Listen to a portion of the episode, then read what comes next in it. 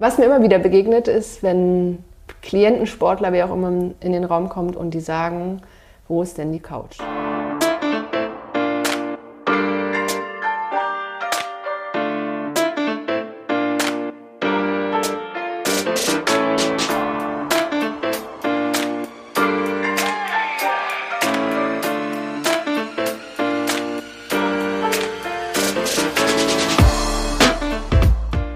Moin, ihr kleinen Freunde von Team Lisa. Ich begrüße euch zu einem wundervollen neuen Sonntag und damit auch selbstverständlich, wie sich das gehört, zu unserem neuesten Teammember. Das ist Annette Sigetti.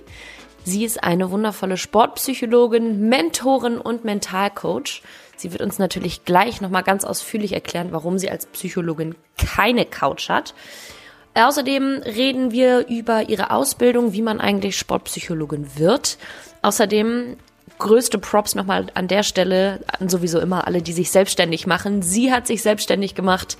Sie erklärt auch, wie sie diesen Schritt geschafft hat. Grundsätzlich liegt mir dieses Interview mega am Herzen, weil ich selber Psychologie studiert habe, zumindest teilweise. Es war mein Nebenfach.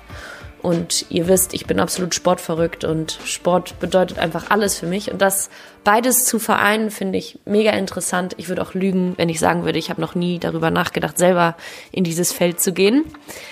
Annette gibt uns außerdem Einblicke, wie sensibel das eigentlich ist, so ein Team zusammenzustellen. Vor allem als Psychologe, mit dem man dann ja über eine sehr lange Zeit teilweise super intensiv und super eng zusammenarbeitet. Außerdem erklärt sie uns, wie sie es packt, 200 Reisetage im Jahr zu handeln, was Beachvolleyball mit einer Ehe zu tun hat und wann vielleicht auch mal ein Tränchen bei ihr fließt. Ich wünsche euch ganz viel Spaß, Leute. Haut rein, habt einen guten Sonntag und hypt unser neues Teammember. Hier ist Annette Sigetti.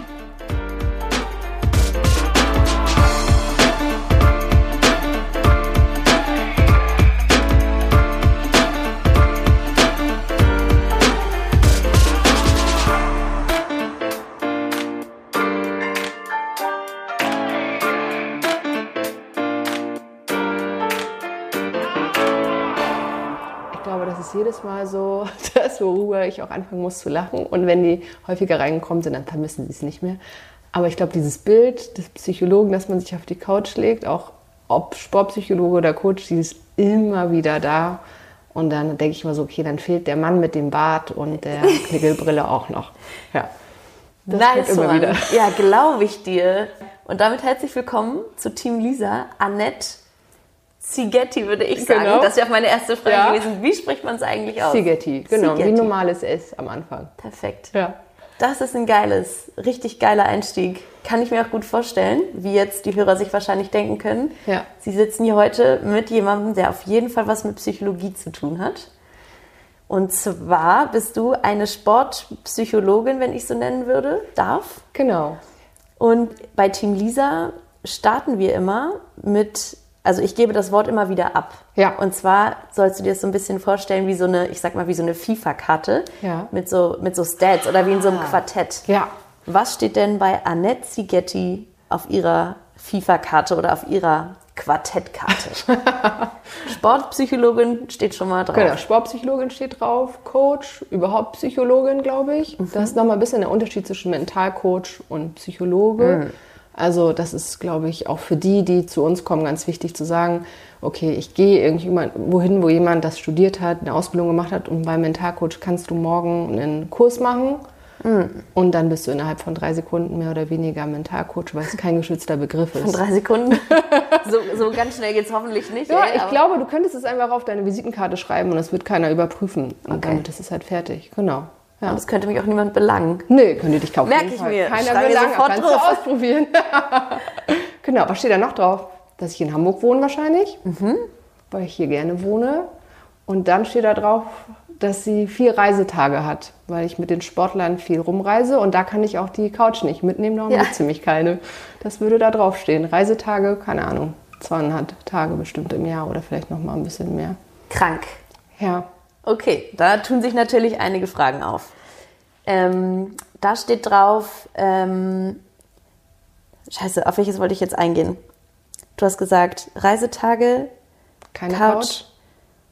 Ähm, Mentalcoach. Lebe in Hamburg. Du lebst in Hamburg. Das Genau. ist wow. Ja. Schau, wo kommst du denn her? Und wie bist du Mentalcoach slash Sportpsychologin geworden, die du heute bist? Also ich bin hier aufgewachsen in Hamburg. Geboren bin ich in Budapest, aber wir sind dann sozusagen wieder zurück nach Deutschland damals. Und dann sind wir hier geblieben. Habe ich studiert in Göttingen.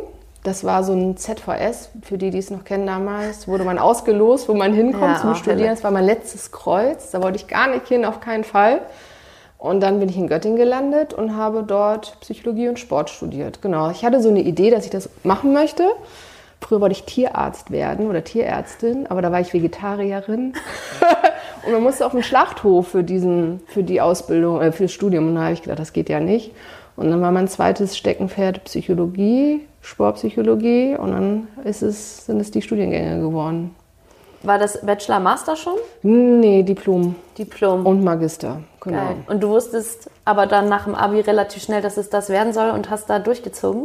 Ja, also ich habe mir erstmal nach dem Jahr, äh, nach dem Abi ein Jahr Pause gegönnt. Ich habe gedacht, ich brauche den Kopf frei Ja. und habe ein bisschen gejobbt. Damals noch selber Leistungssport gemacht, ich habe Leichtathletik gemacht, habe ich noch ein bisschen trainiert und ansonsten bin ich durch die Gegend gereist und habe mich so ein bisschen entspannt. Aber mir war es klar, dass ich das machen will, aber mir war auch klar, dass ich erstmal eine Pause brauche und nicht von 13 Jahren Schule gleich ins Studium übergehen kann, Ja. sondern da erstmal ein bisschen mich entspannen muss von diesem ganzen Stress in der Schule.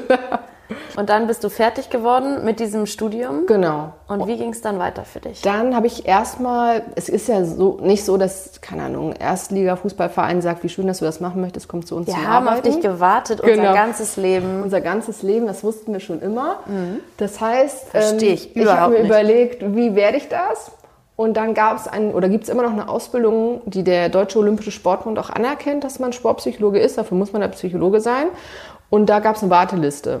Und da habe ich mich draufsetzen lassen. Das konnte man machen, wenn man fertig war mit dem Studium. Und die war in München, also bei dir wahrscheinlich um die Ecke, Mhm. Yes. nicht weit weg.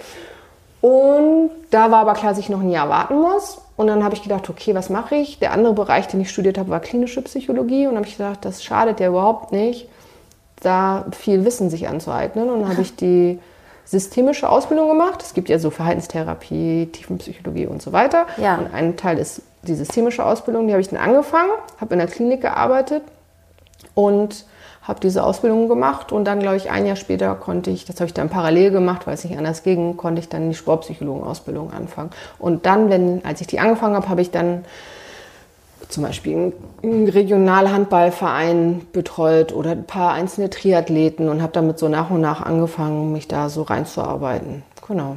Wie, an. wie hast du denn die Triathleten gefunden oder den regionalen Handballverein? Bist du hingegangen, hast gesagt, moin, Moin, ich genau. bin Annette. Naja, also ich komme aus Hamburg, habe damals Leistungssport gemacht und so ein paar alte Kontakte hatte man noch. Ja.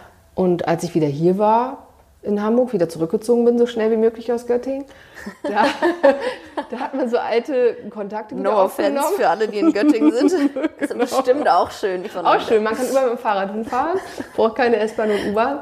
Ja, ähm, genau, habe ich die angeschrieben, beziehungsweise auch zufällig mal getroffen und so hat sich das ergeben, dass da immer mehr, mehr kam. Und dann habe ich auch durch Netzwerken jemanden kennengelernt, der jetzt mit mir zusammen ein Kooperationspartner ist des Olympiastützpunkts hier in Hamburg. Und der wollte das alles ein bisschen neu aufmachen, verändern und hat gefragt, ob ich mitmachen möchte. Und dann habe ich gesagt, klar. Und so bin ich dann an den Olympiastützpunkt gekommen und habe dann freiberuflich, so wie jetzt auch noch, angefangen für die zu arbeiten. Und dann fängt man mit ein, zwei, drei Athleten an und irgendwann werden es halt immer mehr. Ja, immer mehr. Und du hast jetzt gerade schon gesagt, ähm, oder im Vorgespräch, das wir hatten, dass du jetzt seit April ungefähr komplett freiberuflich bist. Ja, Und genau. eben nicht mehr nur am Olympiastützpunkt bist, du warst aber auch in einer Klinik fest. Genau, ja. Wie hast du dir das so aufgestellt? Also die äh, Arbeit in der Klinik hatte nichts mit Sport zu tun? Nein, äh, nee, die hatte nichts mit Sport zu tun, rein theoretisch, aber praktisch war es so, dass es sehr gut war, weil ich habe viel mit Essstörungen, Depressionen und so gearbeitet. Und so selten ist das auch nicht im Sport. Also es kommt jetzt nicht andauernd vor, aber ab und zu hat man das schon. Und dadurch war es ganz gut, dass ich das abgrenzen konnte. Und wenn sozusagen das klinisch so weit relevant war, dass ich das auch nicht betreuen konnte vom Umfang, dann habe ich es abgegeben. Wenn es jetzt so auf der Schwelle war, dann habe ich es vielleicht noch mitbetreut und dann aber geguckt, wie der oder diejenige angebunden werden konnte. Es war eigentlich eher so, dass es darüber ging, dass mein Wissen aus dem klinischen Bereich halt sehr, sehr hilfreich war. Aber ich bin mit den Stunden und Tagen halt immer weiter runtergegangen, bis ich mich jetzt habe halt freistellen lassen. Genau. Und du hast aber davor noch gesagt, du hast erstmal angefangen, so ein bisschen freiberuflich genau. mit äh, dem Handballverein, mit einzelnen ähm, Athleten. Ja. Wie kam es denn dann dazu, das klang jetzt schon sehr sportlich, ja. dass du dann trotzdem auch noch diese Stelle in der Klinik gemacht hast? Wolltest du da so ein bisschen Sicherheit haben oder dachtest du dir, ich möchte nicht nur im Sport sein mhm. oder? Ich glaube, es ist ein bisschen beides. Also so viele Anfragen gab es am Anfang nicht. Also ich habe den Freitag meistens oder den Montag, einen von den beiden Tagen immer freiberuflich gearbeitet. Und mir bringt die Arbeit mit den Klienten, äh, Patienten auch total viel Spaß. Also das ist so, ich sage immer, das eine ist die Luxuspsychologie, so Sport, Coaching und so weiter. Und das andere ist sowas, wo man halt wirklich mhm. kranken Menschen helfen kann. Und ich fahre nach so einem Klinikalltag auch sehr beseelt nach Hause und freue mich so, dass ich in dem Bereich gearbeitet habe. Das heißt, es fiel mir auch sehr schwer, das loszulassen, ehrlich gesagt. Darum habe ich mich auch nur freistellen lassen und habe nicht gesagt, ich kündige. Ich hätte ja auch genauso gut kündigen können und sagen können, interessiert mich nicht mehr und ähm, fertig, sondern ich will auf jeden Fall in welcher Form auch immer nach den Olympischen Spielen nächstes Jahr wieder zurück in die Klinik. Wie, weiß ich noch nicht genau. ich werde ihn nicht drauf festnageln. Ich, ich frage dann einfach nochmal nach. Ja. Wenn du sagst, ganz interessant, dass du nach einem Kliniktag ganz beseelt nach Hause fährst. Mhm Inwief inwiefern beseelt dich das, wenn du ja aber auf der anderen Seite sagst, du, da bist du wirklich mit den schwierigen mhm. Heavy, Heavy-Fällen quasi, ja. kranken Menschen? Ich habe immer so das Gefühl, also ich weiß nicht, wie, wie es bei anderen ist, aber ich habe immer das Gefühl, man macht die Welt so an dem Tag so ein ganz bisschen besser. Mhm, schön.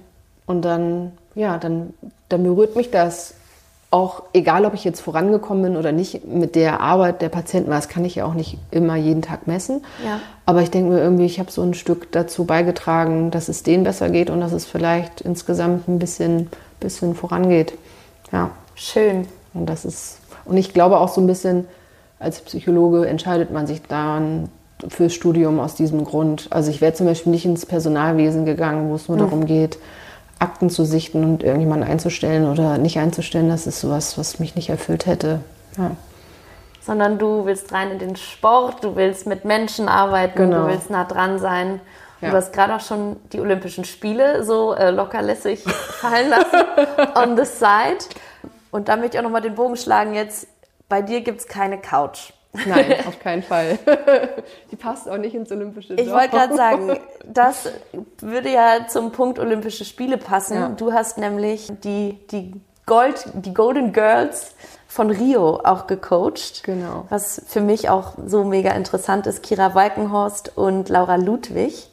Vielleicht kannst du da nochmal einsteigen. Wie bist du im, oder wie seid ihr ein Team geworden? Mhm. So kann man es wahrscheinlich am ja. besten sagen wann habt ihr angefangen und wie, ja. was, was ist euer Weg, was ist eure Geschichte? Also die Geschichte der beiden ist ganz spannend. Ähm, die haben sich damals zusammengetan nach den Olympischen Spielen 2012 und haben sich zwei, drei Trainer insgesamt gesucht.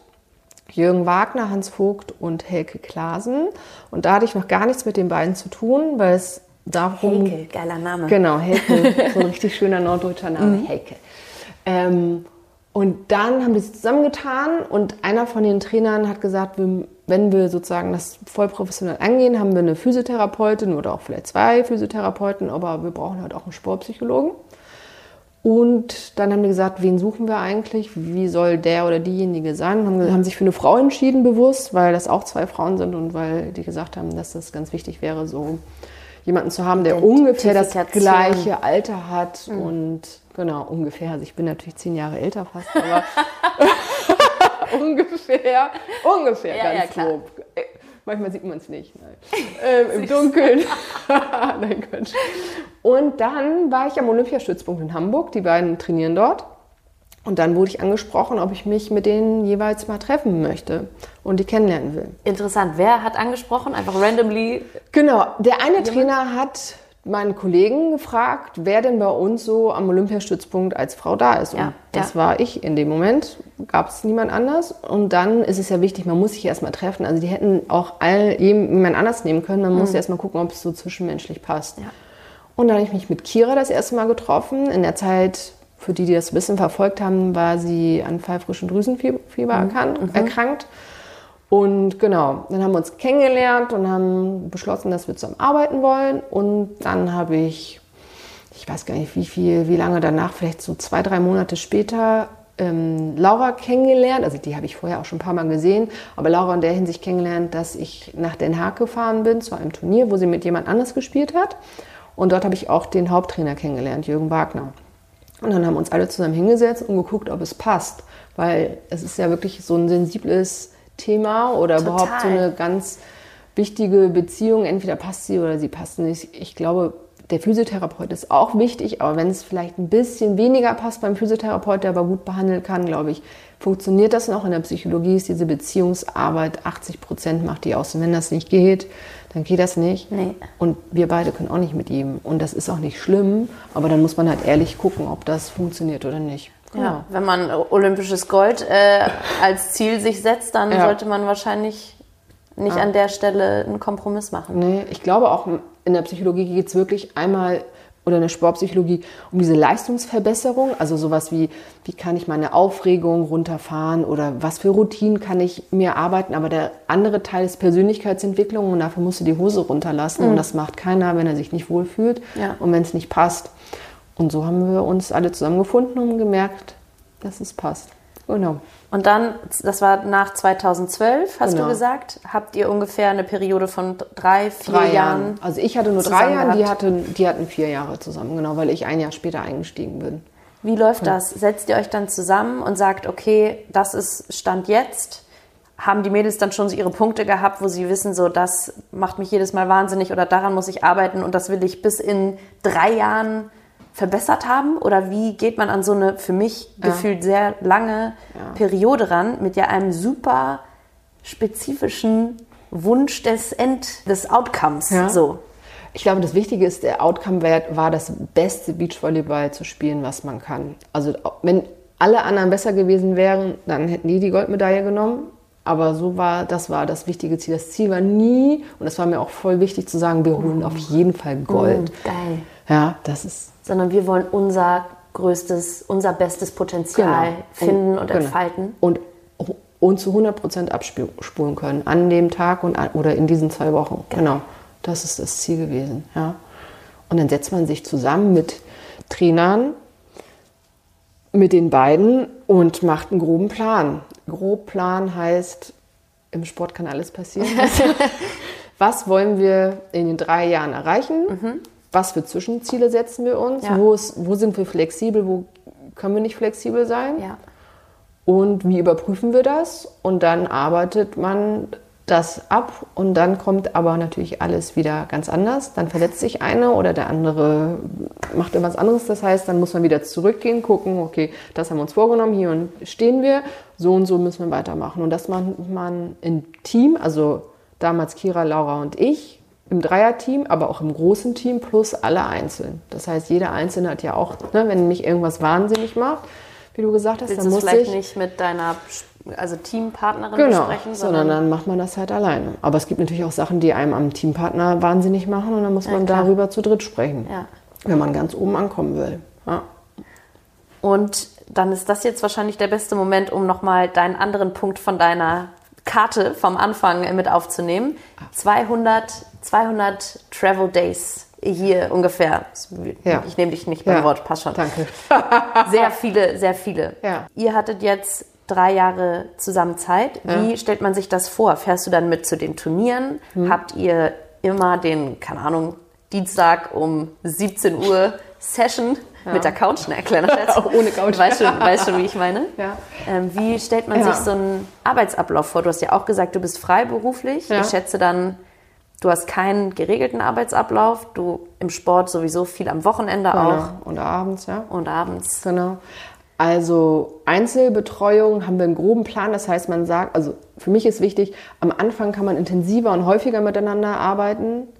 irgendwann kann man auch sagen, wir machen das nicht mehr ganz so häufig und wenn akut irgendwas ist, dann äh, packt man eine Session dazu in der Woche oder so. Aber das ist so grob. Ich glaube, die meisten Sachen passieren halt nicht in den Stunden selber, sondern eigentlich danach und dazwischen, weil man ja selber, wenn man Richtung Persönlichkeitsentwicklung geht, sich ja nicht in der einen Stunde entwickelt, sondern immer was dazwischen passiert. Ja. Ähm, ich gucke oder ich gehe zum Training selbst hin und mache Trainingsbeobachtungen zu bestimmten Sachen, die wir vorher besprochen haben. Entweder bezogen auf die Spieler oder auch auf die Trainer und auf die Kommunikation und so weiter. Das schreibe ich mir dann alles auf und das besprechen wir dann nach und besprechen mhm. wir vor. Dann darf ich ab und zu natürlich auch mit ins Trainingslager. Das ist dann wirklich sehr, sehr schön, weil man ist weit weg und hat komplett Ruhe. Keiner muss sich um irgendwas kümmern. Da kann Ruhe man richtig gut. Von was? Ja, Ruhe von der Überweisung, die man noch tätigen Okay. muss, oder die Tante, die man noch besuchen Okay. muss, oder einkaufen. Also wirklich alles mal komplett raus und man hat für alles richtig, richtig viel Zeit. Man kann zu jedem Training hingehen. Man kann immer vorher, nachher, von morgens bis abends kann man Gespräche führen. Ja. Das ist richtig gut und man ist schön weit weg. Beim Beachvolleyball ist man noch in der Sonne, das ist natürlich auch nicht so schlimm Ist okay. und da an schöne Strände. Genau. Und dann fahre ich aber auch mit zu den Turnieren. Also mein Ziel ist natürlich nicht, dass die abhängig von mir werden und wir, bis äh, wir Groß, äh, Großeltern sind, Bis wir zusammenarbeiten müssen. Aber es ist schon so, dass so eine Turnierarbeit wichtig ist, wenn man vorher alles gut erarbeitet hat, macht man nur noch kleine Schrauben, die man dann zusammen drehen kann. Man kann jetzt kein großes Fass mehr aufmachen. Aber im Hochleistungssport, um ganz oben anzukommen, sind es halt dann noch mal zwei, drei Prozent, die man noch mal bearbeiten kann beim Turnier, schon sehr, sehr hilfreich. Ja. Ganz interessant, wenn du sagst, ich wünsche mir natürlich, dass sie nicht abhängig von mir sind und wir nicht zusammenarbeiten müssen. Ja. Gefühlt für mich endet ja sowas eigentlich nie. Mhm. Persönlichkeitsentwicklung ist ja nichts, dass du, du sagst jetzt, keine Ahnung, ich nehme mir die Periode drei Jahre vor Ja. und in der Zeit entwickle ich mich jetzt und dann habe ich alles aufgearbeitet Ja. und dann bin ich durch so. Nee, die Oder? nie Also auf. und- Nein, auf keinen Fall. Genau, es hört nie auf und gefühlt, also der Sportler ist ja auch Mensch Ja. und whatever happens on the Fall. field wird ja. Ja. immer auch beeinflusst von der Oma, von der Tante, Ja, vom genau. Einkauf, keine Ahnung. Ja. Also das kann ja eigentlich gar nicht jemals ein abgeschlossenes Projekt sein, Ja, oder? aber da bin ich voll bei dir. Ich würde es nur schrecklich finden, wenn die sagen, ich konnte nicht gut spielen, weil du nicht da warst. Ach so. Das wäre so, dann hätte ich halt keine gute Arbeit vorher gemacht. Weißt du? Und dann zu sagen, oh Gott, Klar. du hast nicht das und das mit mir gemacht und darum funktioniert es nicht. Mhm. Also eher in die Richtung, dass es sozusagen okay ist, immer weniger mit mir zu arbeiten oder eher mit mir zu arbeiten, wenn es mal intensiver wird, es selber entscheiden zu können und nicht immer zu sagen, du musst zu jedem Spiel, zu jedem Wettkampf, zu jedem XXM. Und irgendwann ist es so, da machen die gar nichts mehr alleine. Das ist wie in der Physiotherapie, wenn die nicht selber auf ihren Körper achten, sondern sich immer nur äh, hinlegen passiv und sich da durchkneten lassen. Und der Physiotherapeut denkt, ja, du musst auch selber was machen, sonst werde ich hier nie fertig. Denn in die Richtung würde ich es eher sehen. Ja. Verstehe. Mm, Und das interessiert mich dann auch nochmal, da reinzugehen. Wenn du sagst, ich kann nicht spielen, also ne, Ja. sagt, hat keiner gesagt, Nee, aber keiner, ja. ähm, ich kann nicht spielen, wenn du nicht da bist. Machst du am Spieltag selbst dann auch Übungen mit den Mädels? Oder mit, mit egal wem? Wir müssen es Mhm. Ja. jetzt auch nicht nur auf diese beiden Girls Ja. festmachen. Du betreust ja auch andere Ja. interessante Sportler. Mm, So eine Aktivierung vor, vor dem Ampfiff oder so. Ist das auch Teil deiner Arbeit? Oder ist eigentlich deine Arbeit, die Athleten so einzustellen, dass sie sich selber aktivieren und auf den Punkt bringen können? Also wenn wir lang genug zusammenarbeiten und die Routinen grob fest sind, dann ist es die Aufgabe von den Athleten. Aber A, vergessen die es manchmal. Manchmal, wenn man lang genug mit denen arbeitet, dann sieht man von außen, dass irgendwas nicht passt. Und die sind aber so in ihrem Wahn, dass man dann sagen muss, keine Ahnung, mir ist das und das aufgefallen, was ist denn bei dir los? Und dann so, ah ja, stimmt. Okay, gut, dann hast du deine Routine, aber eine Routine ist ja flexibel. Das heißt, ich habe nicht gut geschlafen oder was auch immer, dann muss ich die Routine zum Beispiel anpassen. Und dann sagen wir, okay, die Routine haben wir grob bearbeitet. Wir haben damals aber besprochen, wenn das und das ist, komm, ich mache jetzt die Übung XY nochmal mit dir. Dann haben wir, nehmen wir uns nochmal fünf bis zehn Minuten Zeit für diese Übung. Und dann wird das gemacht. Ja, oder du bist bei der Besprechung dabei vor einem Spiel oder vor dem Start irgendwo und bemerkst, dass jemand auf einmal total nervös ist, obwohl für alle anderen gar nichts los ist. Und dann gehen alle dahin zum Spielfeld oder zum, zur Wettkampfstätte und dann nimmst du den nochmal zur Seite und sagst hier, was geht. Also es ist auch deine Aufgabe, aufmerksam zu sein Ja. und ja, mit Intuition dann im Zweifel auch. Ja, um viel zu beobachten. Ne? Sie denken immer so, was macht man eigentlich den ganzen Tag? Das ist auch so eine typische Frage wie, wo ist die Couch? Ja. Ist, was machst du eigentlich den ganzen Tag? Ne? Also so ein, so ein Wettkampf fängt morgens an. Wenn die ihre Aktivierung um 5 Uhr morgens machen, mache ich die jetzt nicht jedes Mal mit. Aber ab und zu schon, wenn ich weiß, es ist ein wichtiges Spiel, dann will ich sehen, wie die die Aktivierung morgens machen um Ist ja auch 5. dann so Teil des Teams Genau. und das Team Und dann dann steht man morgens um sein. fünf auf, begleitet die die ganze Zeit und dann geht man abends nach der Videobesprechung ins Bett. Ne? Also darum, und da ist man die ganze Zeit dabei zu gucken und aufmerksam wirklich äh, Sachen zu beobachten, Mhm. die einem dann auffallen. Und dann schreibt man Sachen natürlich mit und alles bespricht man nicht bei dem Turnier, aber man bereitet ja dann das nächste Turnier, den nächsten Wettkampf vor. Und das heißt, das fließt dann wieder ein in die Session dann zu Hause. Darum ist man ein bisschen müde am Samstag oder Sonntag. Das, Das so in der Woche. genau. Wenn du das so beschreibst, würde ich jetzt gerne mal wissen, was ist für dich der inspirierendste Part an deinem Job? Der inspirierendste Part an meinem Job. Oder ich kann es offener formulieren. Ja. Was ist dein Favorite Part? Was motiviert dich, diesen Job immer weiter zu machen? Was machst du am liebsten?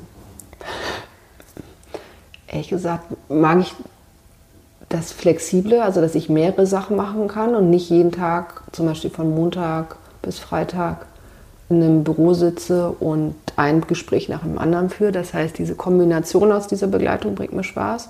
Und was mich am meisten inspiriert, ist, wenn ich sehe, dass Athleten, besonders jetzt in der Sportpsychologie und sozusagen ein bisschen weg vom Coaching, wenn ich das live sehen kann, wie das fruchtet, was sie sich selbst erarbeitet haben.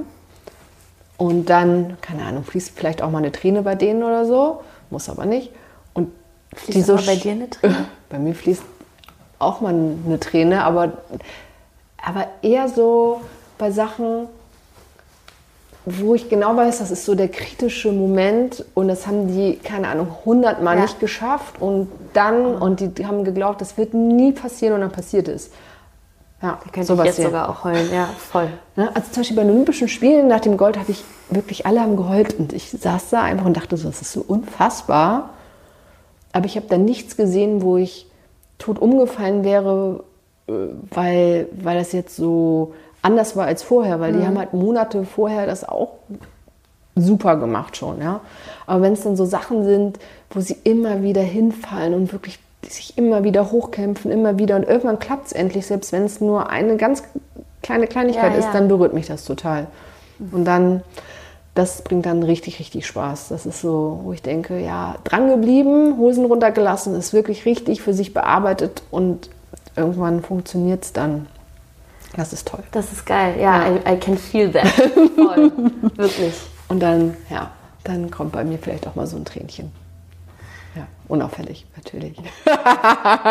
Hoffentlich, hoffentlich nicht versteckt. Man darf Nein. immer Emotionen zeigen.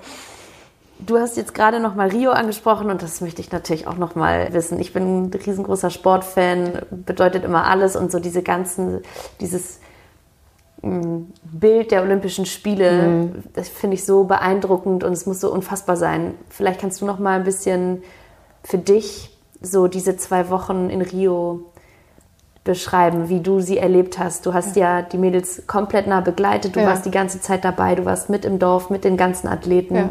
Hast diesen unfassbaren Wettkampf durchlebt und es entstand ja auch dann zu Hause so ein richtiger Hype um Ja. diese Girls in dieser Randsportart. Ja. Ähm, wie hast du das alles Das ist so spannend. Den Hype haben wir ja, also ich auf keinen Fall. Ich habe den wirklich gar nicht mitbekommen, bis mal so ein, zwei Leute mir schrieben, weißt du eigentlich, was hier los ist? Oder übrigens, ihr steht in der Zeitung oder, oder die und die berichten darüber. Und ich dachte so, verrückt. Weil wir haben das wirklich, das war eine der Kniffe, es wie jedes andere Turnier zu machen. Das heißt, wir waren schon im Olympischen Dorf, beziehungsweise die Mädels, aber nur die ersten zwei Tage. Dann sind wir in ein Apartment gezogen Mit in, den Girls? Mit den Girls in Ah. Itapema. Ipa, nee, in Ipanema. Entschuldigung, Itapema ist was anderes. Ipanema, das ist ein anderes Turnier, Entschuldigung. Ähm, und nebenan in einem Apartment hat der eine Trainer und Physiotherapeut plus Laura gewohnt und wir haben in einem anderen Apartment Helke, die Co-Trainerin, ähm, Kira, zwei andere ähm. Beachvolleyballerinnen und ich haben da gewohnt. Aber wir waren sozusagen fu fußläufig, keine Ahnung, zwei Minuten entfernt. Das war aber nur eine Platzsache. Also es hatte nichts zu bedeuten, weil die anderen beiden Athletinnen, denen wurde halt auch dieser Raum zugesagt, dass die außerhalb des Dorfes was haben, damit du nicht immer so viel fahren musst. War super weit weg. Okay. Es war super weit weg. Plus wir manchmal von Ipanema, ähm, ich weiß gar nicht, manchmal eine Dreiviertelstunde gebraucht, wo du eigentlich am Strand mit dem Fahrrad zehn Minuten gebraucht hättest, weil einfach so viel los war. Mm, Ja, genau. krass. Das heißt, wir haben außerhalb gewohnt und haben versucht, es so gut wie möglich zu einem Turnier wie immer zu machen. Wirklich. Also das heißt, und auch da wohnen wir ab und zu oder haben wir zusammen immer in Apartments gewohnt oder im gleichen Hotel. Ja. Und so haben wir das auch versucht. Und das war so wie so ein Mantra. Es ist wie jedes andere Turnier auch. Es ist ein Ball, es ist Sand, es ist ein Netz. Es gibt ein paar Zuschauer, vielleicht ein paar mehr, aber sonst ist nichts anders. So. Und darum, das war, das haben wir, fand ich, extrem umgesetzt und haben im Team immer alles zusammen gemacht. Was so Frühstücken, Abendbrot essen, zusammen trainiert. Aber jeder hatte natürlich auch immer so seinen, seinen Raum, wie bei jedem anderen Turnier auch, Ja, dass er ja. sagen kann, keine Ahnung, ich gehe jetzt morgens eine Runde laufen oder ich gehe mit, treffe mich, mit, treff mich mit irgendjemandem anders zum Abendbrot oder sowas. Aber ansonsten haben wir das alles so gemacht, wie sonst auch. Und gleichzeitig ist man dann mit dem Taxi ins Stadion gefahren und dieses Riesenstadion. Viele Menschen. Ja. Oh, das war dann so, ach so, stimmt, jetzt ist es doch nicht mehr ganz wie ein anderes So, Turnier. Ja. und dann, du hast gerade schon die Fans angesprochen. Das waren ja nicht Fans wie bei irgendeinem anderen Turnier, sondern es waren die Heimfans. Ja. Südamerikaner haben im Zweifel eh nochmal ein ganz anderes Ja. Temperament als, als die meisten, von denen die Mädels sonst Ja. spielen. Und dann ähm, kam es ja auch noch im, im, im entscheidenden Spiel gegen die Home, Ja. gegen das Home-Team. ja. Ich hatte auch ja. irgendwo gelesen von dir, ähm, dass du das so formuliert hattest, es war nicht nur das Spiel gegen diese Mannschaft, sondern auch gegen die Fans. Ja, also wir haben das Halbfinale plus das Finale gegen Brasilien gespielt. Das war wirklich krass. Und wer alle anderen ähm, Sportarten so ein bisschen miterlebt hat, ich weiß nicht, ob jemand den Stabhochsprung gesehen hat, da wurde er so richtig schlimm gebuht und gesch- was weiß auch immer. ja. Wenn als der Franzose dran war und als der Brasilianer dran war, dann ging es ab. Und ich glaube, es war beim Hallenvolleyball und um Handball auch ähnlich. Denn das Gute war, dass wir wussten, dass die so drauf sind, die Brasilianer. Also es ist, ich würde ihnen das auch überhaupt nicht eh übel nehmen Nein, oder so. Ne? Die sind halt so drauf und da muss man sich halt mental Ich wollte drauf gerade sagen, ist einstellen. aber die ne? Challenge für euch. Wie, Genau. wie stellt man sich da drauf ein? Also ich glaube, das Erste ist, ist wirklich zu wissen. Es wäre blöd, dahin zu fahren und zu sagen, ach so, ups, habe ich ja gar nicht mit gerechnet. Das heißt, man muss schon gucken, was im Land los ist. Also was wird jetzt in Tokio, wird sowas halt nicht passieren. Aber in Brasilien geht es richtig ab. Das heißt, man muss sagen, okay, wie gehe ich damit um? Wie bewerte ich das? Ich kann es schlecht bewerten, das ist so gemein und jetzt sind die und so weiter, sondern ich muss sagen, okay, ich versuche so neutral wie möglich zu bewerten, dass das da ist. Und es ist ja nichts anderes als ein Geräusch. Und eine Übung zum Beispiel war eine Achtsamkeitsübung, die es gibt. Da unterscheidet man zwischen Riechen, Hören, Sehen, Fühlen. Mhm. Und man kann seine einzelnen Sinne immer lenken. Das heißt, wenn ich zum Beispiel. das kenne ich aus der, ich meditiere, das kenne genau, ich aus der Meditation. genau das ja. Gleiche. Genau. Das heißt, man muss sich dann darauf einstellen, wie lenke ich meine Aufmerksamkeit weg von diesem Geräusch und hin zum Beispiel zu dem Sand, auf dem ich stehe oder zu dem Ball, den ich in der Hand habe. Zu dem Sinn, den ich gerade Genau. wirklich brauche. Weil ja. es geht ja nicht gleichzeitig. Hm, interesting. Aber vorher ist wirklich das Allerwichtigste, dass man das umbewertet. Ne? Ich habe viel gelesen im Nachhinein, dass sie geschrieben haben, oh, es ist so unfair und so weiter. Wenn man da mitgeht und sagt, ja genau, es ist Medien. unfair, ja, es ist so fies und unfair und ich bin ein armer Sportler, dann ist es halt schwierig. Ne? Darum, das wär, war so das Wichtigste und irgendwann, umso besser die gespielt haben, umso leiser wurde es ja auch. Ne? Aber das war schon eine krasse Atmosphäre und ich habe ich weiß gar nicht, wann das war. Ich glaube, vor so ein paar Monaten habe ich mir das Spiel nochmal angeguckt, weil das eine ganz andere Sicht ist, wenn das von außen Ja. ist und kommentiert, als wenn man da selber drin sitzt. Klar. Ja, und es war schon nochmal mit den Aufnahmen, wie groß dieses Stadion war. Das war echt beeindruckend. Und gleichzeitig, man ist ja auch selber in so einem Wettkampftunnel dann irgendwann und predigt immer, es ist wie jedes andere Turnier auch, dass ich irgendwann, als ich fertig war, gedacht habe, so, nein, verdammt nochmal, And Lucia. not. ja. Und darum rasten jetzt alle so aus, Ah. okay, es war doch nicht wie jedes andere Turnier. Seid ihr hinterher, wie seid ihr hinterher ausgerastet eigentlich? Oh, Also wir- muss ja auch ein unfassbarer Druck einfach abfallen. Und ja, wir haben danach sind wir zu einer Feier. Gefahren, aber draußen haben wir schon, an, da sind ja ganz viele Stände, so kleine Stände. Mhm. ja. Ähm, ich weiß gar nicht, ob man das immer alles trinken sollte, aber das war uns relativ Ja, egal. Wir nehmen Latte. Eis. Das war scheißegal. Ja, da haben wir ein paar Caipirinha getrunken, Geil. bis wir dann zu der Feier gegangen sind. Die war auf so einem, in so einem, ganz oben irgendwie so eine Art Suite oder so, aber mit draußen mit Balkon und Pool und allem drum und dran. war das das Deutsche Haus jetzt? Oder Nee, das wo? war nochmal anders. Das Deutsche Haus hatte schon zu. Die haben so spät gespielt, die haben um 24 Anfänger. Uhr gespielt Mhm. und das Deutsche Haus machte nur, hat nur bis 24 Uhr aufgehabt oder bis 1 Uhr. Das Aber man musste was mieten. Man musste was mieten und da sind dann alle hin und da gab es dann eine Riesenparty. Ja, die war legendär. Geil. Ich weiß gar nicht, nächsten Morgen, wie wir überhaupt aufgestanden sind. Wahrscheinlich habt ihr einfach da gepennt. Nein, so. nein. Wir haben wirklich alle, wir sind wieder zurück ins Apartment, aber das war fußläufig. Ja. Konntest zu Fuß, Gut, gut zu Fuß nachts durch Rio, kein Problem. Vielleicht nicht so ein langer Fußweg. Nee, es war ein kurzer Fußweg, ja. Aber ich glaube, keiner hätte ein Taxi genommen, sondern es war klar, dass man als Olympiasieger und als Olympiasiegerbetreuer irgendwie nach Hause kommt. Nein, Quatsch. Ich glaube, es war einfach, wir waren so perplex, dass wir einfach nach Hause gegangen sind und haben es nicht so richtig realisiert. Wahnsinn. Ja. Und jetzt kommen wir ein bisschen in der Gegenwart eigentlich Ja. an. Die, die Mädels spielen in der Kombination jetzt nicht mehr zusammen, Genau. sondern es gibt eine neue Kollegin, Maggie, ich spreche den Nachnamen immer falsch Korsuch. aus. Korsuch, ja. Genau. Du arbeitest immer noch mit den Mädels zusammen. Genau. Inwiefern hat so dann Rio eine Rolle gespielt, auch einen neuen Teamkollegen damit reinzuholen? Mhm. Wie, wie ging das weiter? Ich glaube, Rio hat gar nicht so eine dolle Rolle gespielt, sondern es war klar, dass zum Anfang Laura und Kira weiterspielen wollen und dann war klar, dass Kira aus gesundheitlichen Gründen, also sie hat ja noch bis zur WM gespielt, aber danach sozusagen der Aufbau für eine weitere Saison 18, 19, 20 nicht ging. Und dann hat Kira, und das war ja sehr fair, weil wir haben uns alle zusammengesetzt, gesagt, wie geht's jetzt weiter? Ja. Und dann irgendwann beschlossen hat oder beschließen musste, dass es einfach körperlich nicht mehr geht was natürlich ein herber Schritt ist. Und dann war für Laura klar, okay, will sie jetzt ohne Kiran weiterspielen oder nicht? Und das war dann erstmal eine Entscheidung. Und wenn sie weiterspielen würde, würden alle Teammitglieder überhaupt dabei bleiben oder War das für Sie ein ähm, Ausschlusskriterium? es war schon, wenn wir alle gegangen wären, weiß ich nicht, ob sie gesagt hätte, sie fängt jetzt nochmal ganz von vorne an. Ja. Weil es ist schon eine Trainingsphilosophie, die anders ist als bei anderen Teams. Und ne? auch ein Vertrauensvorschuss, ja. Ja, Das ist, klar. ihr seid ja mega Ja. kleine Gruppe Ja. und Ich glaube, es ist ein bisschen anders, als wenn man einfach sagt, ich wechsle jetzt von dem einen Fußballclub zu dem nächsten Mhm, oder so und dann vielleicht nochmal zu dem nächsten. Und man hat schon so Klar. eine ganz enge Bezugsperson und das Training, wie es funktioniert, ist halt anders als bei anderen Teams. Ne? Also man kann einfach unterschiedlich trainieren und wenn du merkst, dass dieses genau diese Training dich so weit gebracht hat, möchtest du jetzt nicht zu jemand anders, der ganz anders trainiert. Ja. Genau. Und dann hat sie gesagt, okay, wenn ich weitermachen würde, mit wem würde ich denn spielen? Und dann hat sie die einzige, mit der sie gerne spielen möchte, halt gefragt. Und das ist ja auch nochmal eine Wahnsinn. Sache. Wenn du die fragst und die sagt nein, was machst du dann? Ja, krass. Und Das was ist wie So eine, passiert wie mit- so ein Heiratsantrag ein bisschen. genau. genau. Willst du mit mir bis 2020 abhängen? Die ganze Zeit. Ja, ist ja, 250 Tage. also macht man ja nicht einfach Ja, so. nee.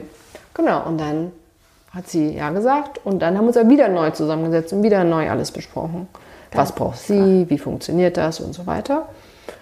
Und dann, genau, ging es los. Also für sie, ich musste sie ja auch erstmal kennenlernen und sie musste auch sagen, ob sie mit mir überhaupt arbeiten möchte. Ne? Ja, krass. Ja, Hätte ja auch klar. ein Misfit quasi Ja, sein können. auf jeden Fall. Und dann hätten wir uns wieder was Neues ausdenken müssen. Ne? Aber das ging ganz gut, weil wir immer ehrlich miteinander umgegangen sind und gesagt haben, was passt und was nicht passt. Das war echt ganz Ja. cool. Und jetzt ist zum Beispiel der eine Trainer, hat ja, ist sozusagen auch raus als Head Coach und niemand anders macht es weiter, weil wir uns entschieden haben dafür, dass es wichtig ist, vor Ort eine gute Betreuung zu haben und Jürgen einfach zu weit weg wohnt. Genau. Aber er ist als Mentor wiederum noch da. Also darum kann man ihn auch noch nutzen. Ja, aber geil. Ich Ja. habe mir da nicht so Gedanken drüber gemacht, selber ja aus dem Mannschaftssport Hockey Ja. kommend, wie viel krasser das in so einem kleinen Team Mhm. auf, auf persönliches Vertrauen Ja. und Integrität und so gebaut ist, das ganze Konstrukt. Ja, weil du kannst ja auch nicht auswechseln. Ja. Stell dir mal vor, Ja, ja. das passt irgendwie nicht und dann sagst du, Das ist wirklich so ein bisschen wie so eine Ehe. ja, Krass, ja. du bist jetzt noch verbunden. Ja, logisch. Und dann ist man, bleibt man natürlich auch länger zusammen Ja. erstmal. Wahnsinn. Ja, aber geil. Ja. Schreibt man auch äh, geilere Geschichten vielleicht zusammen. Ja, oder intensivere vielleicht. Ne? Ja, Aber ich glaube, in so einem großen Team wie beim Hockey hat man auch seine zwei, drei, mit denen man ganz eng ist. Ne? Klar. Klar. Mhm. Und wenn da, da mal jemand auf einmal wegfällt, ist, glaube ich, auch eine Riesenveränderung. halt ganz anders. Ja. Riesenveränderungen Für einen selber. für einen vielleicht. selber, ja. aber so das ganze Konstrukt wackelt Ja, nicht so, ne? nee, das stimmt, ja. Ja, Wahnsinn. ja. Geil. Finde ich, haben wir äh, sehr gut einmal alles äh, durchgerührt hier, deine Geschichte. Und da würde ich gerne, dass du jetzt mal hier durchrührst. Okay, warte. Ja, vielleicht kommt das ja gar nicht. Zieh mal die erste Kategorie, die wir jetzt machen. Einwurf. Ah ja, doch. Als hättest du es gewusst. Als hätte ich es gewusst. So, was hast du denn heute für einen Einwurf mitgebracht? Ich glaube, mein Einwurf ist mh, sowas ähnliches wie Selbstoptimierung. Oder warum ist dieses Thema im Moment so groß? Und ist es überhaupt Selbstoptimierung? Lovely. Ja? Ich finde es wundervoll. Sehr ich komme ja sehr aus dem Fußball Ja. und da spielt ja immer noch so eine Rolle, dürfen Männer eigentlich Schwäche zeigen? Ja. Dürfen Männer eigentlich über Gefühle reden? Und das, da bist du ja, Ja. Ne, genau der, das Vehikel dann im. Zweifel. Und so ganz interessant, ich mache ja auch Interviews mit Fußballern Mhm. Und kenne auch so jetzt einige von den Jungs inzwischen. Und das sind sensible Boys. Mhm. Und das ist überhaupt kein Problem, aber so nach außen hin ist das so ein Problem. Und aber auch immer mehr von denen kommen jetzt auf den Trichter, dass es okay ist und dass Ja. es cool ist und dass sie der bessere Sportler werden können, wenn sie das Thema mentales Training, Genau. aka Selbstoptimierung Genau. angehen. Ja. Mega geil. Ja. Was ist da? Ich glaube, das Dein gibt Punkt. halt so zwei Wege. Auf der einen Seite die, die es immer mehr erkennen, die es eigentlich, eigentlich nicht durften, weil es ja viel zu uncool ist oder man macht es Zu nicht. soft, ja. ja. oder wer weiß, was die anderen darüber denken. Und der andere Teil, der ist irgendwie so maximale Selbstoptimierung in jedem Bereich. Mhm. So, ja, ich möchte mich so weiterentwickeln und ich lese ganz viele Bücher, um das Optimale aus mir rauszuholen. Und ich denke manchmal, ja, aber vielleicht ist einfach nur Leben oder gut mit sich umgehen völlig ausreichend, als 300 Bücher zu lesen. Ja, da habe ich das Gefühl, dass es auf jeden Fall beide Wege gibt und dieses in der Mitte zu sagen, hey, ich finde so meinen Weg, um zu gucken, wie ich das Beste aus mir rausholen kann und muss wieder 300 Bücher lesen, noch einen Coach für jeden einzelnen Bereich haben. Ja. Oder tu so, als müsste ich es einfach, wenn ich stark genug bin, schaffe ich es sowieso alleine, dann brauche ich das alles gar nicht. Das, sind- das wäre so schön für mich, wenn es mehr so in, diese, in diesen Mittelweg geht und es was ganz Normales ist. Ja. Ja, krass. Wie, ähm, als ich recherchiert habe hierfür, habe ich auch immer wieder ähm, dieses Wort Blockaden gefunden. Ah. Blockaden lösen. Darum geht es ja im Sport wahrscheinlich auch sehr, ne? Ja. dass du immer wieder auf deinem Weg der Selbstoptimierung an irgendeinen Moment stößt, so indem Ja. du entweder völlig dann nervös wirst Ja. oder deinen Fokus verlierst oder eben Ja. nicht deine Aufmerksamkeit auf den Sand an deinen Füßen, sondern leider auf den pöbelnden Fan an deiner Backe äh, richtest. Ähm, wie, wie gehst du denn an das Thema ran? Wie, wie findet man seinen, seinen Weg für die Optim für, also seinen optimalen Mittelweg? So. Ich, glaube, dass man erstmal gucken muss, wo sind die Blockaden und was wollen die einen zum Beispiel eigentlich mal mitteilen, in Anführungsstrichen. Das klingt so ein bisschen esoterisch, aber was mich so nervt, möchte ja irgendwie auch mir vielleicht irgendwas sagen. Ne? Also wenn ich sage, ich komme mit meiner Aufmerksamkeit nicht weg von dem pöbelnden Fan oder ich scheitere immer wieder bei dem wichtigsten Wettkampf meines Lebens, ja, dann okay, vielleicht geht es darum, sich zu fragen, ob ich mich wirklich gut vorbereitet habe oder ob ich hier und da vielleicht noch ein bisschen besser sein kann. Vielleicht geht es aber darum, was bedeutet Scheitern überhaupt für mich oder Scheitern? Scheitern. Also Scheitern. Äh, scheitern, genau, irgendwas nicht zu schaffen, ja. Ja. Und dann geht es eher so darum und ich glaube, man muss diese Blockaden erstmal so ein bisschen verstehen. Man kann halt nicht so diese Ja. runterdrücken und sagen, ah, die sind gar nicht da und jetzt tue ich so als Augen zu. Dass wir eher so ein bisschen verstehen, dann verändern oder wir sagen ja immer so schön reframen im, in Ja, der Psychologie ja.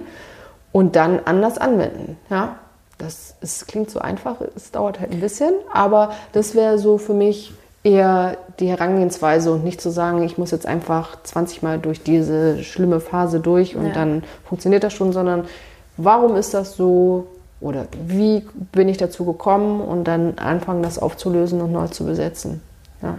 Klingt, klingt wirklich einfach, eingefahrene Muster zu lösen. Ist, glaube ich, das Schwerste, was es gibt. Ja, Du hast aber auch noch ähm, was ganz Interessantes gesagt, worauf ich gerne noch mal kurz eingehen würde. So dieses, man darf nicht drüber reden und man muss, Mhm. man muss stark sein und so. Also es gibt zum einen eben diese Selbstoptimierung, ich übertreib's und Ja. versuche alles äh, rauszuholen. Und dann gibt es eben noch so ein bisschen dieses, ja, dieses ganze Tabuthema. Ja. Auch so verbunden mit dem Vorurteil, wo ist die Couch? Ja.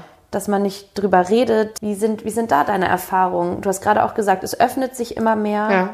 Es, ich mache eine ähnliche Erfahrung. Ja. So, hm, was glaubst du, woher das kommt? Das ist ja eigentlich was Schönes. Ja, auf jeden Fall. Also es öffnet sich immer mehr. Ich glaube, es hat einmal damit zu tun, wenn ich besser werden will im Sport, ich bin mir sehr sicher, in vielen Bereichen ist das Maximum halt erreicht. Du kannst jetzt nicht noch bessere Materialien herstellen, die einen, Ja. keine Ahnung, einen Riesensprung ermöglichen. Bestimmt ein bisschen. Beachvolleyball, aber schönes Beispiel. Da Ja. hast du eigentlich nur die Hände. Ja, Also, genau. Aber auch beim Fußball können die jetzt nicht irgendwie tausendmal bessere Schuhe. Du kannst bestimmt in der Athletik noch ein bisschen was machen. Mhm.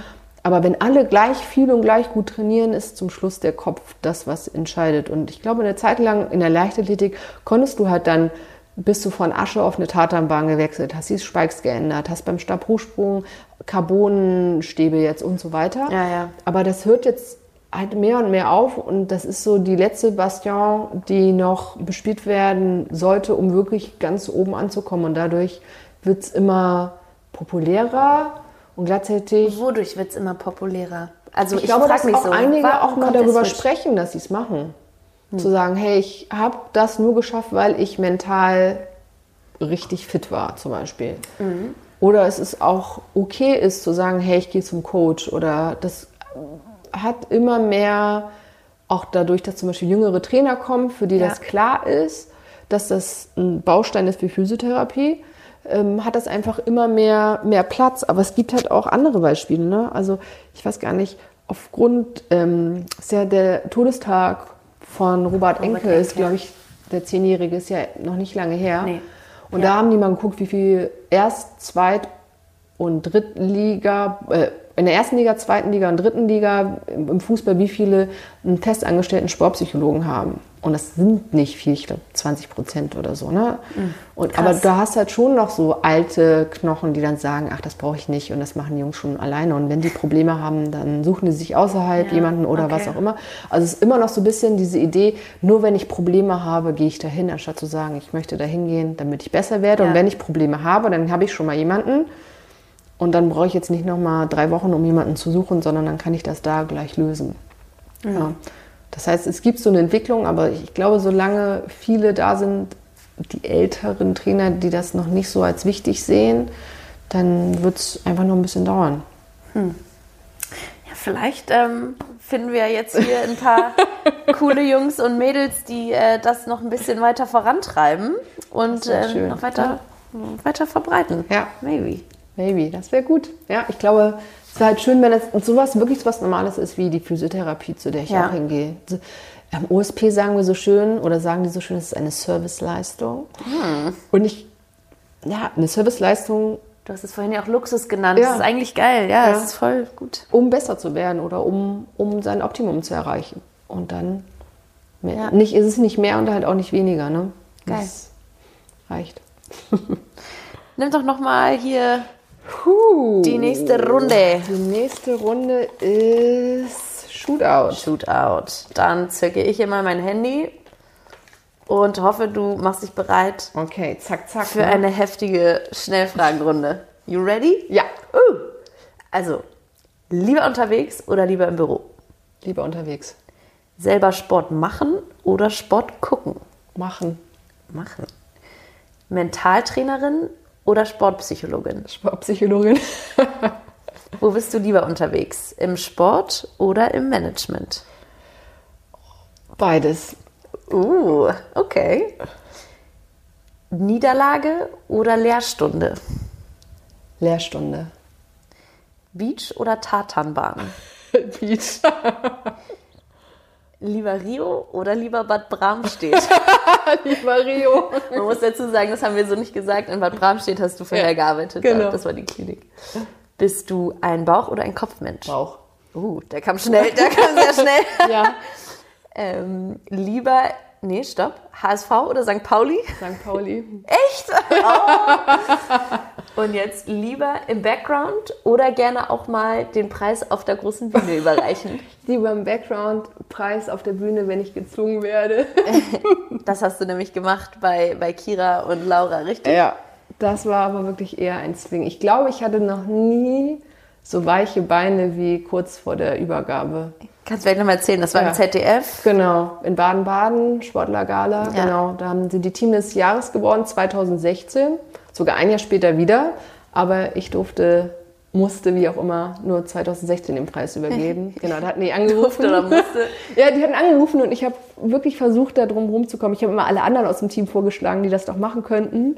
Aber die wollten halt nicht gerne einen Trainer oder so haben. Also nicht, Ja, ja. die wollten mal was anderes auf der Bühne Ja. haben als immer nur Trainer oder Trainerin. Ja, und dann haben die mehrfach angerufen und ich habe versucht, mich immer drum rumzuschlängeln. Aber Und dann irgendwann habe ich es gemacht und wirklich, meine Beine sind kurz vorher fast wie so ein Pudding einfach witzig. zusammengeklappt und ich bin auf der Stelle gelaufen in hochhackigen Schuhen auf der Stelle und habe so Atemübungen gemacht, damit ich wieder klarkomme. Ich wollte gerade ja sagen, du bist ja eigentlich der Pro. Du müsstest ja wissen, wie du dich Ja. triggerst und sofort wieder. Ja, ja, das war sehr lustig, weil ich habe mir darüber gar nicht so viel Gedanken gemacht. Ich wollte es halt nicht unbedingt, weil das jetzt nicht so das ist, wofür ich den Job mache. Ja.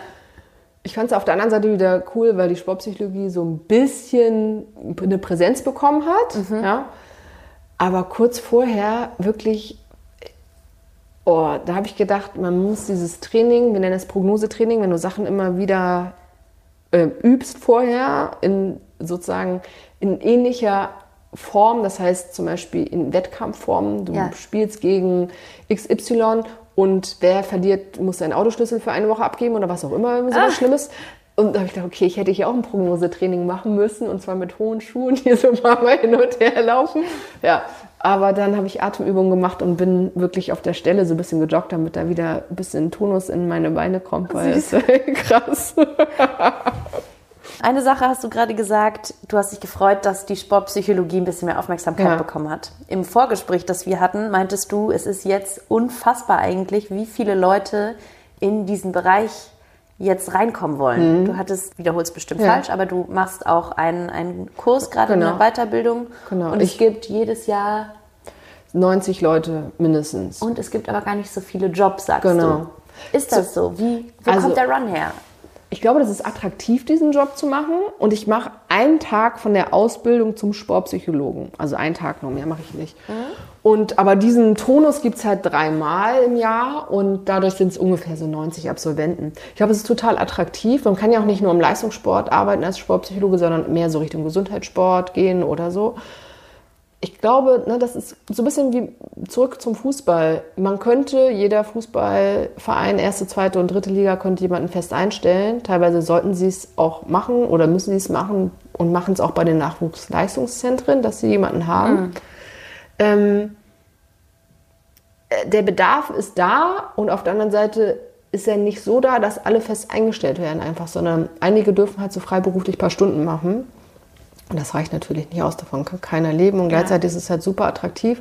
Ich glaube, es sind genug da, aber die Entwicklung ist noch nicht so weit vorangeschritten, Verstehe. dass die alle auch eingestellt werden. Ja? Und dann gibt es natürlich nun eine begrenzte Zahl an Hochleistungssportlern oder an Leistungssportlern, die es auch bezahlen. Man kann natürlich auch das, also ich tr- betreue auch Hobbysportler, ne? also ich betreue ein paar Triathleten, die neben ihrem Job einen Ironman jetzt ja. in Hamburg gemacht haben oder so, ja. Für mich auch Leistungssportler, aber Klar.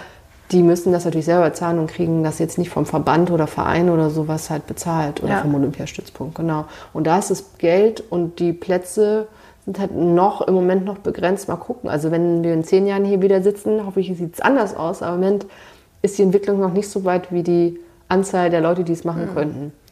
Anders als in anderen Bereichen. Ne? Da hat man eher das Problem, dass man nicht genug Personal hat. Das sehe ich in der Sportpsychologie nicht. Ist das in anderen Ländern anders als in Deutschland? Ich hatte vorhin schon mhm. so gedacht, grundsätzlich ist ja zum Beispiel Amerika ja. so kritisch wie ich dieses Land in tausend Hinsichten ja. betrachte, in der Hinsicht immer sehr weit gewesen, dass ja. es fast so in, in, zum guten oder coolen Ton gehörte, so, oh, talking to my therapist. Ja, genau. So. Und vor allem, so, da hast du jeden Therapeuten für verschiedene Bereiche, für dich, für deine Familie und für deinen Hund. Ne? So, und ja, so, genau, also so lächerlich, ob das jetzt irgendwie so klingt. So cool ist ja eigentlich dieser Fakt, dass es da schon ja. immer irgendwie dazugehörte, dass man halt versucht, sich immer weiterzuentwickeln. Ja. Also in der Sportpsychologie haben die am College für die Leistungssportler, Schwimmen oder was auch immer die da haben, haben die festangestellte Sportpsychologen, mhm. die die nutzen können. Also da sind die schon viel, viel weiter, auf jeden Fall. Europa, wie ist das so im Vergleich? Unterschiedlich, ehrlich gesagt. Also und da muss man unterscheiden zwischen denen, die wirklich praktisch arbeiten und die, die in der Forschung zum Beispiel sind. Ne? Mhm. Also so an Universitäten Dänemark, ist sehr, sehr weit. Ähm, teilweise in Spanien haben, haben, sind die auch gut aufgestellt, in Fußballclubs besonders. Also ist dann eher so in, in dem praktischen Bereich. Mhm. Und dann kommt es ganz häufig eher auf die Sportart okay. an als auf das Land. Ja? Also das ist ganz unterschiedlich. Ja. ja. Alright. Ein Zettel haben wir noch. Yay! Die Rubrik Was wird, wird es uns wohl? jetzt nicht mehr überraschen. Head Coach. Yes, it's the Head Coach. Annette, wer okay. ist dein Head Coach gewesen bis jetzt so in deinem Leben? Entweder Sport oder persönlich. Kann alles sein. Ja, also Beruf. ich habe die systemische Ausbildung gemacht. Und das war auf jeden Fall meine Ausbilderin. Mhm. Weil? Weil. Geil übrigens mal kurz, dass eine Ausbilderin ist. Ich freue ja, mich. Ja, auf jeden Fall, weil es eine Ausbilderin ist. Nein. Sind, ja? Mhm ich habe super viel von der gelernt und ich weiß du, so Techniken kannst du dir einfach im Buch an durchlesen und dann weißt du, wie eine psychologische Technik funktioniert mhm. und dann kannst du vielleicht noch Beispiele ähm, da bekommen. Aber sie hat mir ganz viel beigebracht für die Haltung, wie man Menschen begegnet in der Beratung oder in der Therapie. Ähm, war eine ganz, ganz warmherzige, oder ist immer noch, Entschuldigung, ist immer noch eine ganz, ganz warmherzige Frau viel Humor. Also ich glaube, so diese Psychohygiene hat sie richtig gut drauf, ne? dass man sagt. Du sagst jetzt so, klar, diese Psychohygiene, ja logisch. ja, genau, Weiß die Psychohygiene, das heißt, wie sorgt man selber gut für sich? Hm. Ja, also wie nimmt man Sachen nicht mit nach Hause? Das kannst du ja nicht abschneiden und sagen, ich nehme es jetzt nicht mit nach Hause, sondern ja. musst du so eigene Techniken für dich entwickeln. Und sie hat halt vieles so, wir sagen dann von der Metaebene, also von oben betrachten können und gesagt hat, wann musst du mal einen Schritt zurücktreten und sagen, hey, ähm, vielleicht komme ich hier nicht weiter oder wo ist mein persönlicher Wunderpunkt oder mein Bereich, wo ich immer wieder aufpassen muss. Also diese Ausbildung bei ihr persönlich war halt wirklich richtig großartig. Hat mich, wenn wir zurückgehen zur Persönlichkeitsentwicklung, bei ihr habe ich auf jeden Fall auch die Hosen runtergelassen und habe wow. viele Bereiche so weit gut bearbeiten können, dass ich halt überhaupt in dem Bereich tätig sein kann, ohne immer wieder in die gleichen Muster selber zu verfallen. Und ja, es ist eine ganz, ganz tolle Frau, wenn ich die sehe. Dann, ich mache bei ihr noch Supervision, das heißt, ich gehe immer ab und zu noch hin zu ihr mhm. und bespreche entweder Fälle oder überhaupt, ähm, wie mein Arbeitsalltag so aussieht. Und ja, das ist eine ganz, ganz tolle Frau und ich hoffe, dass ich noch ganz, ganz lange zu ihr hingehen kann, zu, cool. zur Supervision, dass sie mich noch lange begleitet in meinem Arbeitsalltag. Also ja. eine Mentorin bis ja. nach heute, bis ja, in den auf jeden Tag. Fall. Cool. Geil. Ja. Das ist ein guter Headcoach, definitiv. Die behalte ich. ich. ja, ich, ich hoffe auch, dass du sie noch lange behalten kannst. Sowas ist mega wichtig. Ich habe jetzt noch eine letzte Frage. Ja. Und zwar, wenn du sagst, aus der Selbstoptimierung hat bei dir selber natürlich auch stattgefunden und man kann tausend Bücher lesen oder nicht, klar. Ja. Aber hast du ähm, ein cooles, eine coole Buchempfehlung oder eine coole, keine Ahnung, vielleicht Podcast-Empfehlung oder irgendwas zu, zu diesem Thema? Ähm, Warte, jetzt ohne Scherz, ich habe gerade was gefunden. Ja. Ich weiß immer nicht, alle sprechen ihn anders aus. Warte. Ja. Wird einmal kurz äh, das Mikro abgebaut, Ich muss das kurz damit die Leine nicht so lang ist. Ein argentinischer Psychotherapeut. Drei Fragen. Genau. Wer bin ich? Wohin gehe ich? Und mit wem? Okay, Genau. finde ich jetzt schon geil. Ja. Jorge Bucay. Würde ich sagen, dass man ihn so ausspricht. Ich weiß nicht, ob man Bukai oder ja, irgendwie so. Der hat ganz, ganz viele tolle Bücher geschrieben. Ich höre im Auto auf jeden Fall vieles noch von ihm. Und Das ist aber ein ähm, Roman. nee, das ist jein. Das ist immer so eine Mischung zwischen Roman und Erzählung plus Sachen aus seiner Therapieausbildung und seiner Arbeit als Therapeut. Ein Buch war ganz toll, wie der Elefant das Laufen lernte, heißt das, glaube ich. Ich weiß nicht, ob du das kennst. Nein, leider nicht. Ich habe noch nie von Ähm, gehört. Aber genau. das finde ich, ich finde Ja. den Titel schon geil. Ja. Und ich finde an dem großartig, dass er halt nicht so mit dem Finger auf einen Zeichen sagt, ja, das musst du so und so machen, sondern dass er selber auch schreibt, wie er sich als Therapeut entwickelt hat, wie er die Menschen im Laufe der Zeit sieht und wie er sich selber sozusagen mitentwickelt hat mit seinem Beruf und stellt halt immer so ganz tolle Fragen, ohne, ohne irgendjemanden so gleich in irgendeine Kategorie zu pressen, sondern man darf dann halt doch ein bisschen darüber nachdenken. Ja. Und es ist auch sehr, sehr viel, sehr liebevoll geschrieben und gleichzeitig regt es zum Nachdenken an. Ja, Gute Empfehlung. Das werde ich mir auf jeden Fall mal gönnen. ja, kann ich nur empfehlen. Und damit wäre ich auch am Ende angekommen, Annette. Ich habe alle meine Fragen gestellt. Toll, vielen, vielen Dank. Tausend Dank, dass du dir die Zeit genommen hast. Sehr Mega gerne. spannend, sehr aufschlussreich. Ich fand's cool. Ich hoffe auch, dass es die Zuhörer mindestens genauso cool. Da würde ich mich drüber Vielen freuen, auf jeden Fall, klar. Ich hoffe, ich kann dir äh, dann auch schönes Feedback geben von, Ja. von vielen Zuhörern und Usern. Und der Podcast endet auch damit, dass ich das Wort nochmal an dich zurückgebe. Ja, und du nochmal so in, keine Ahnung, ein, zwei Minuten oder ein, zwei Sätzen, so wie du dich fühlst, Ja. so einen kleinen Pep-Talk an einen, einen Zuhörer oder eine Zuhörerin rausgibst. Was ist, was du einem von denen jetzt mitgeben wollen würdest? oh, da muss ich ganz kurz überlegen. Mm, Take your time. ja. Ich glaube, das hatten wir ganz am Anfang, da hat noch keiner zugehört. zu gucken, mh, auch bezogen auf diese Fragen, ne? wer bin ich, wohin gehe ich und mit wem, so, sich ab und zu immer mal zu fragen, sich hinzusetzen und was möchte ich eigentlich oder was erfüllt mich und was könnte ich, was muss ich, ist mir immer zu krass, aber was könnte ich dafür tun, um vielleicht dem ein Stück näher zu kommen. Ob das wirklich passiert oder nicht, weiß man nicht. Aber wenn ich irgendwo hin möchte, dann gibt es ein paar Sachen, die man wahrscheinlich verändern sollte. Dazu bedarf es Mut. Mm, Und ich glaube, der Abschlusssatz wäre ab und zu mal ein bisschen mutig sein. Das wäre schön. Wunderschön. Dankeschön. Gerne.